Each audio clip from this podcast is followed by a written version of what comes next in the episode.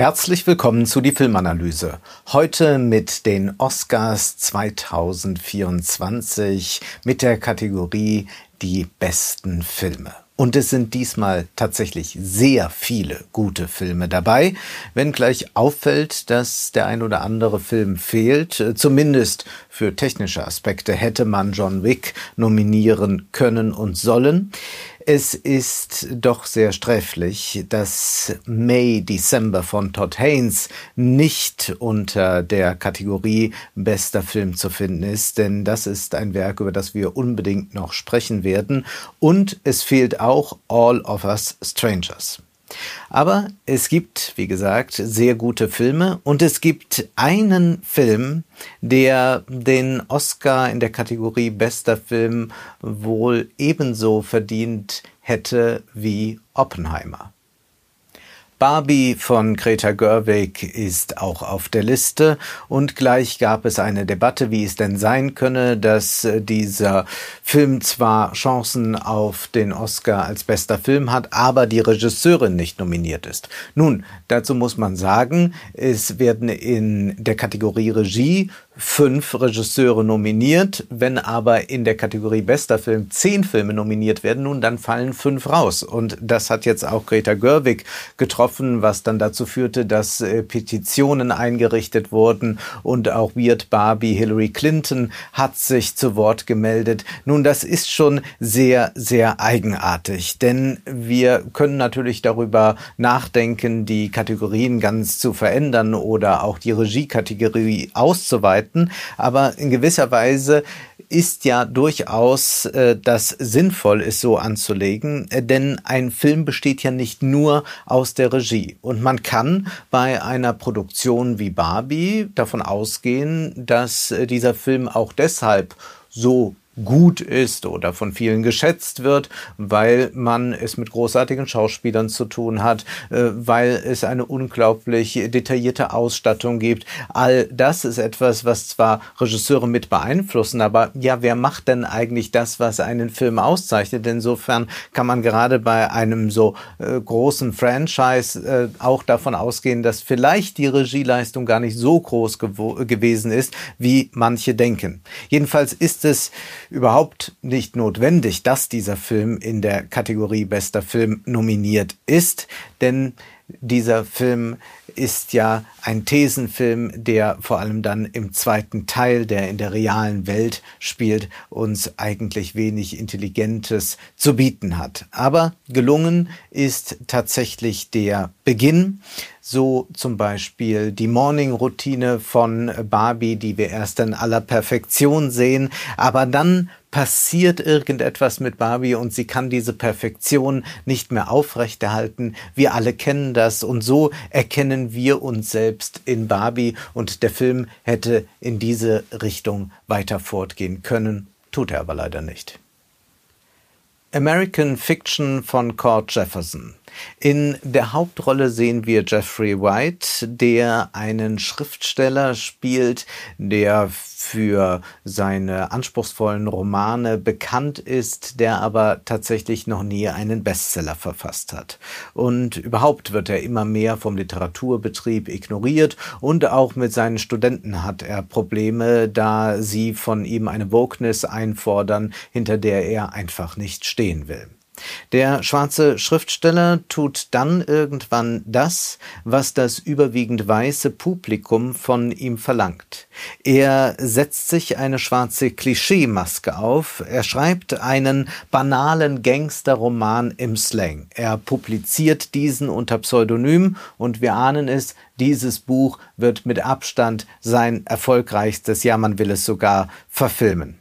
Dies könnte ein kluger und böser Film über die sich immer mehr ausbreitende Kultur der Tribalisierung und Ethnisierung sein, wo Identität wichtiger ist als künstlerische Qualität. Aber leider hat man sich entschieden, noch ganz viel nebenher zu erzählen, nämlich ein Familiendrama.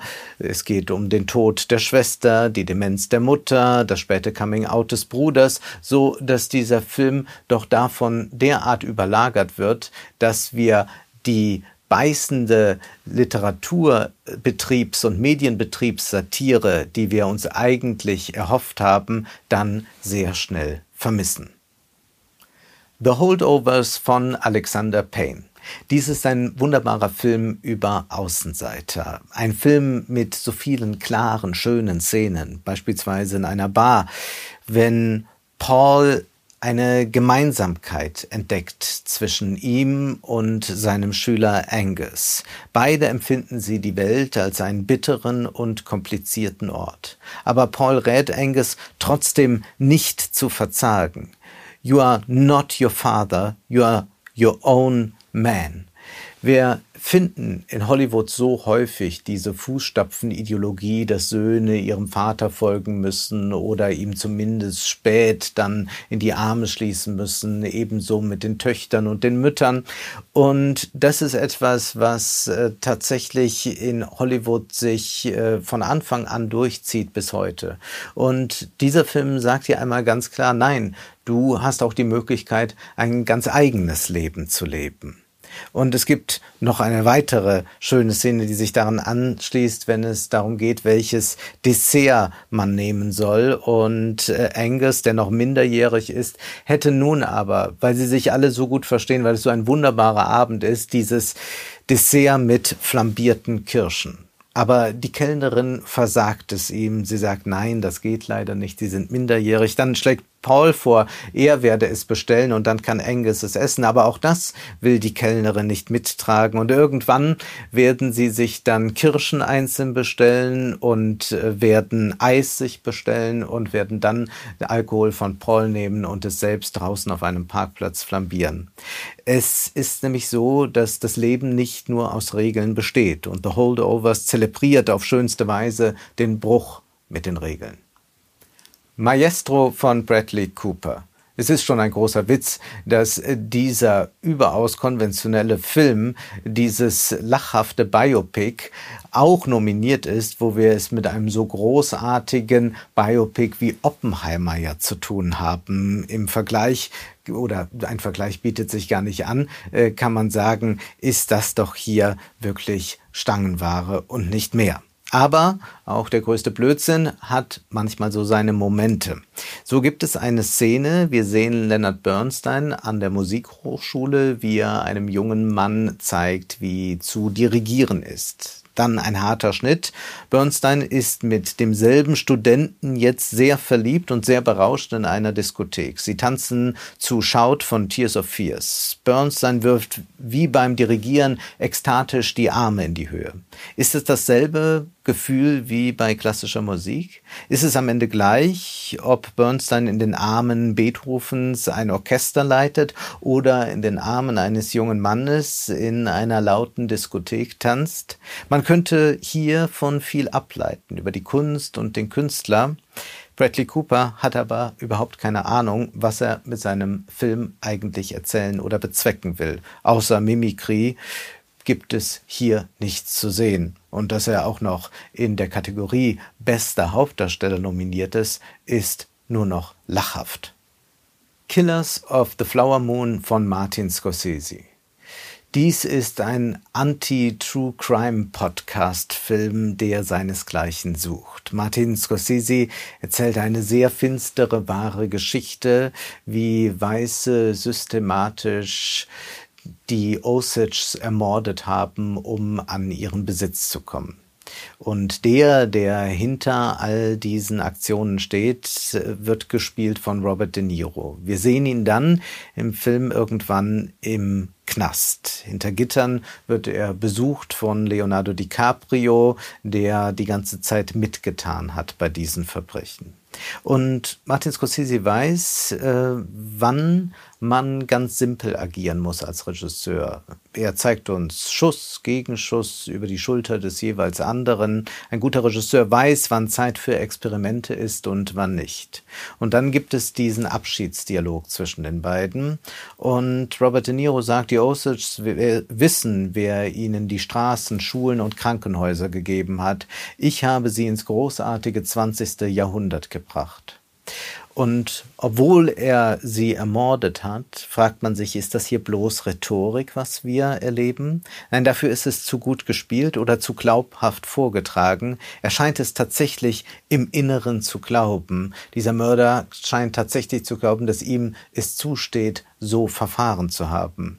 DiCaprio will sich von ihm abwenden, aber De Niro sagt dann, es wird für eine Weile einen öffentlichen Aufschrei geben, aber dann werden die Leute es vergessen, es wird ihnen egal sein. Und genau das ist ja dann auch geschehen. Diese letzte Auseinandersetzung verläuft völlig ruhig, fast im Flüsterton. So kommt die wahre Monstrosität zur Geltung. Der moderne Nationalstaat basiert auf vieler solcher Verbrechen. Scorsese blickt noch einmal ganz genau hin. Past Lives von Celine Song ist ein sehr ruhiger, sehr zärtlicher, sehr berührender Film.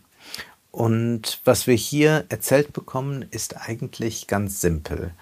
Wir sehen eine Koreanerin, die vor Jahren ihre Heimat verlassen hat und nun in den USA lebt und dort Karriere gemacht hat. Nora ist mit Arthur zusammen. Sie sind auch eigentlich glücklich, aber es gibt da noch Hei Sung aus ihrer Heimat, eine ja Kinder-Jugendliebe, der plötzlich äh, digital immer wieder präsent ist in ihrem Leben und der nun auch in die USA reist, damit die beiden sich treffen können.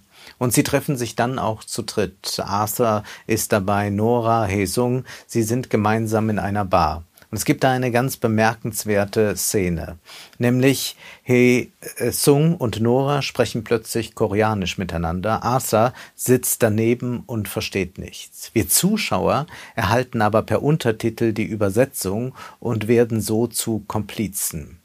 Zwei Leben auf einmal sind dort für Nora sichtbar. Das eine zu ihrer Rechten, dass sie tatsächlich lebt, das hypothetische zu ihrer Linken.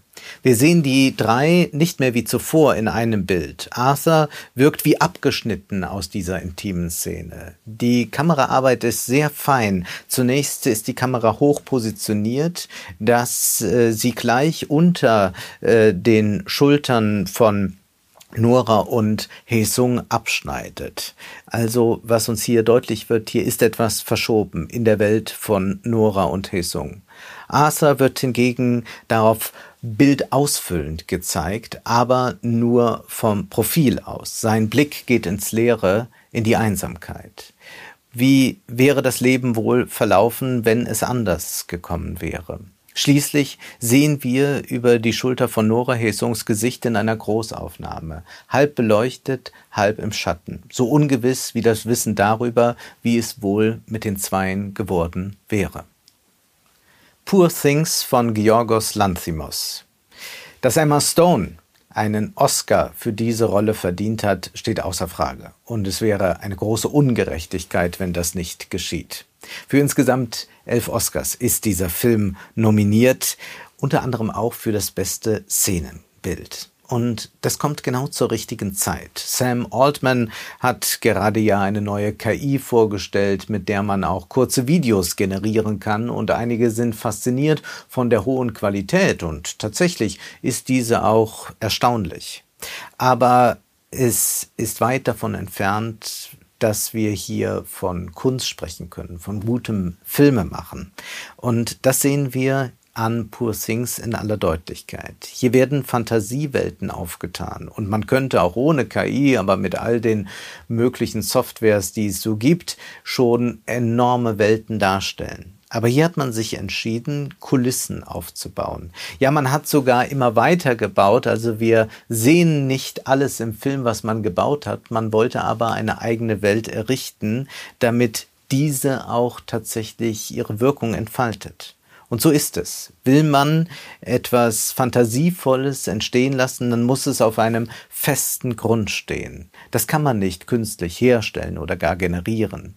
Und so kommt es auch, dass eben Dinge gebaut werden, die wir im Film gar nicht sehen. Wie es auch in frühen Werner Herzog Filmen ist, wo Henning von Gierke auch noch etwas in die jeweiligen Schubladen gelegt hat, obwohl diese nie im Film aufgezogen werden.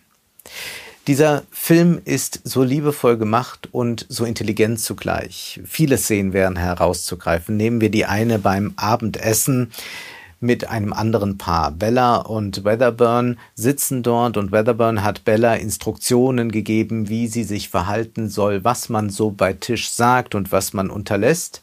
Und nun feuert Bella nur noch, egal was die anderen sagen, diese Floskeln heraus. Und plötzlich sehen wir, wie also wir ständig im Alltag performative Akte vollziehen. Und wenn diese viel gehen, dann beginnt plötzlich die ganze Ordnung zu schwanken. Und zugleich sehen wir hier auch, alles ist Nachahmung, wie der Soziologe Gabriel de Tat immer wieder betont hat. Und dabei reflektieren wir auch über das Medium Film, denn auch das, was wir auf der Leinwand sehen, das ahmen wir hinterher nach. In gewisser Weise sind wir also auch immer ein bisschen Bella. Anatomie eines Falls von Justine Trier. Dieser Film hat auf der Liste nichts verloren. Nicht alles, was umständlich ist, ist große Kunst. Anatomie eines Falls ist letztlich ein hervorragend gespielter, völlig trivialer Film darüber, dass man aufgrund von einigen Beweisstücken und Zeugenaussagen nicht eine jahrelange Liebesbeziehung erklären oder dechiffrieren kann. Sicherlich ist dies ein Kontrapunkt zu den üblichen Medienspektakeln mit all den Vorverurteilungen und Bewertungen. Denken wir nur an das mediale Event um Johnny Depp und Amber überhört. Mehr aber leistet der Film nicht. Auch ästhetisch bleibt das sehr karg. Ja, die Kamera fängt die Figuren präzise ein, aber all das hat man schon in hunderten europäischen Filmen so gesehen. Interessant ist vielleicht wirklich nur der Film da, wo der Sohn plötzlich anfängt, der eigenen Mutter zu misstrauen und wir im Gesicht von Sandra Hüller etwas ablesen können, nämlich letztendlich sind wir allein. Oppenheimer von Christopher Nolan. Killian Murphy hat unbedingt den Oscar verdient. Ebenso mit einem Preis bedacht werden sollte das Drehbuch. Denn es ist von Christopher Nolan aus der Ich-Perspektive geschrieben und es ist lesenswert, denn wenn man schon gesehen hat, wie großartig dieser Film ist, ist es noch einmal interessant, hier an die Ursprünge zu gehen. Denn eigentlich stellt sich mit diesem Drehbuch die Frage, wer ist eigentlich ich? Ja, da gibt es einen Kern, aber wir haben es hier immerhin mit Kernspaltung zu tun. Ich, das sind viele, das sind Ereignisse, das sind andere Menschen, das sind fremde Gedanken. Das ist immer Gegenwart, Zukunft und Vergangenheit zugleich. Und dieses Drehbuch zeigt schon, wie man eigentlich ein Ich auffächern muss, um das ganze Ich dann zu bekommen, dass es dann doch nicht in Gänze geben kann. Und wenn wir dann sehen, wie großartig das umgesetzt wurde, dann sind wir noch viel mehr begeistert und überzeugt von diesem Film. Es gibt so viele Szenen, die grandios gelingen. Zum Beispiel, wenn Niels Bohr aus Kopenhagen geschmuggelt wird und dann überraschend bei Oppenheimer auftaucht. Und Oppenheimer glaubt, jetzt könne doch Bohr am Manhattan-Projekt mithelfen. Aber Bohr sagt, ich bin nicht hier, um zu helfen, Robert. Ich wusste, dass du das ohne mich schaffst. Oppenheimer fragt noch einmal nach, warum bist du dann gekommen? Und Bohr antwortet, um über das danach zu sprechen. Die Macht, die sie enthüllen, wird für immer die Nazis überdauern. Und die Welt ist nicht vorbereitet. Wir müssen den Politikern zu verstehen geben, dass dies keine neue Waffe ist, sondern eine neue Welt. Und bis heute ist dies nicht verstanden. Oppenheimer ist nicht nur ein Meisterwerk, das Narration und Ästhetik revolutioniert, es ist gewiss der wichtigste Film der Gegenwart. The Zone of Interest von Jonathan Glazer. Noch ein Meisterwerk ist nominiert, das ebenso wie Oppenheimer gestalterisch wie erzählerisch völlig neue Wege beschreitet. Wir sehen ein Ehepaar und dieses lebt mit seinen Kindern in einem stattlichen Haus. Die Frau kümmert sich um Haus, Kinder und erhält Hilfe vom Personal. Ihre eigentliche Leidenschaft ist der Garten. Als ihre Mutter zu Besuch ist, ist man sich einig, das ist ja das Paradies. Naja, da gibt es noch diese eine dunkle Mauer, aber wenn die Weinreben erst einmal weiter sind, dann wird diese Mauer auch begrünt sein. Der Vater ist ein strenger, aber liebevoller Familienvater und er hat viel zu tun. Ständig ruft die Arbeit, aber der Fleiß wird belohnt. Mächtig ist er die Karriereleiter hinaufgestiegen. Dieser Mann heißt Rudolf Höss und er ist der Kommandant von Auschwitz. Die Familie wohnt direkt neben dem Vernichtungslager. Dieser Film ist die historische Realität. Aber sie wurde noch nie so eingefangen. Wie wurde sie eingefangen? Vorwiegend mit versteckten Kameras. Überall wurden in dem Garten, im Haus versteckte Kameras aufgebaut. Äh, man hat äh, damit gearbeitet, äh, deshalb um größtmögliche Objektivität und natürliches Spiel herzustellen. Und so bewegen sich die Figuren dadurch. Sie führen alltägliche Gespräche, in denen immer wieder äh, der bestialische Abgrund aufblitzt. So unterhalten sich Mutter und Tochter über eine jüdische Nachbarin, äh, die dann irgendwann deportiert ist und ob diese wohl jetzt auch gegenüber leben wird. Und diese habe doch so schöne Vorhänge gehabt, aber leider habe man diese der Mutter, als man die Vorhänge verkauft hat, gerade so vor der Nase weggeschnappt. Die Tochter sagt verschämt, aber durchaus stolz zu ihrer Mutter, sie nennen mich die Königin von Auschwitz. Sandra Hüller ist ja nominiert für ihre Rolle in Anatomie eines Falls. Aber eigentlich sollte sie für diese Rolle, für die Rolle der Frau Höss, einen Oscar erhalten. Nur ein paar Mal kommt die Nazi-Ideologie so ganz dezidiert zum Ausdruck. Oft sehen wir hier nur triviale Gespräche. Es ist banaler Karrierismus, es werden Wohlstandsansprüche artikuliert und bürgerliche Verlustängsten wird Ausdruck verliehen. So gibt es die große Sorge, dass Höss abkommandiert wird und man Auschwitz aufgeben muss als Wohnort. Wir sehen im Film nie Gaskammern, nie Häftlinge. Hin und wieder sehen wir Höss, wie er im Büro Anweisungen diktiert. So zum Beispiel ist er darüber empört, dass die Soldaten barbarisch handeln, wenn sie einfach die Fliederblüten abreißen. Es ist unglaublich, wie der Film hier die Banalität des Bösen einfängt, sich dann auch Perspektivwechsel erlaubt, die das Ganze noch einmal erschütternder machen. Und es ist im wahrsten Sinne des Wortes ein Tonfilm. Denn eigentlich erleben wir hier zwei Filme gleichzeitig.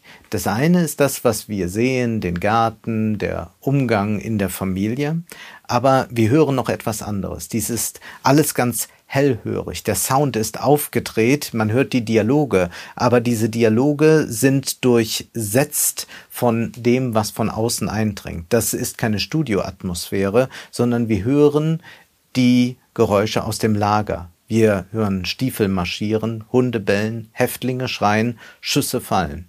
Und die banalen Unterredungen gehen einfach weiter. Parallel läuft also vor unserem inneren Auge ein Film ab. Es ist ein genialer Film über den Holocaust. Aber nicht nur. Jonathan Glazers Film ist auch eine erschütternde Parabel über Parallelität und Gleichzeitigkeit. Was überhören wir? Wo schauen wir nur aber sehen nicht. Das war die Filmanalyse mit Wolfgang M. Schmidt. Ihr könnt den Podcast finanziell unterstützen, entweder unter www.paypal.me-filmanalyse oder unter der in der Beschreibung angegebenen Bankverbindung. Vielen Dank.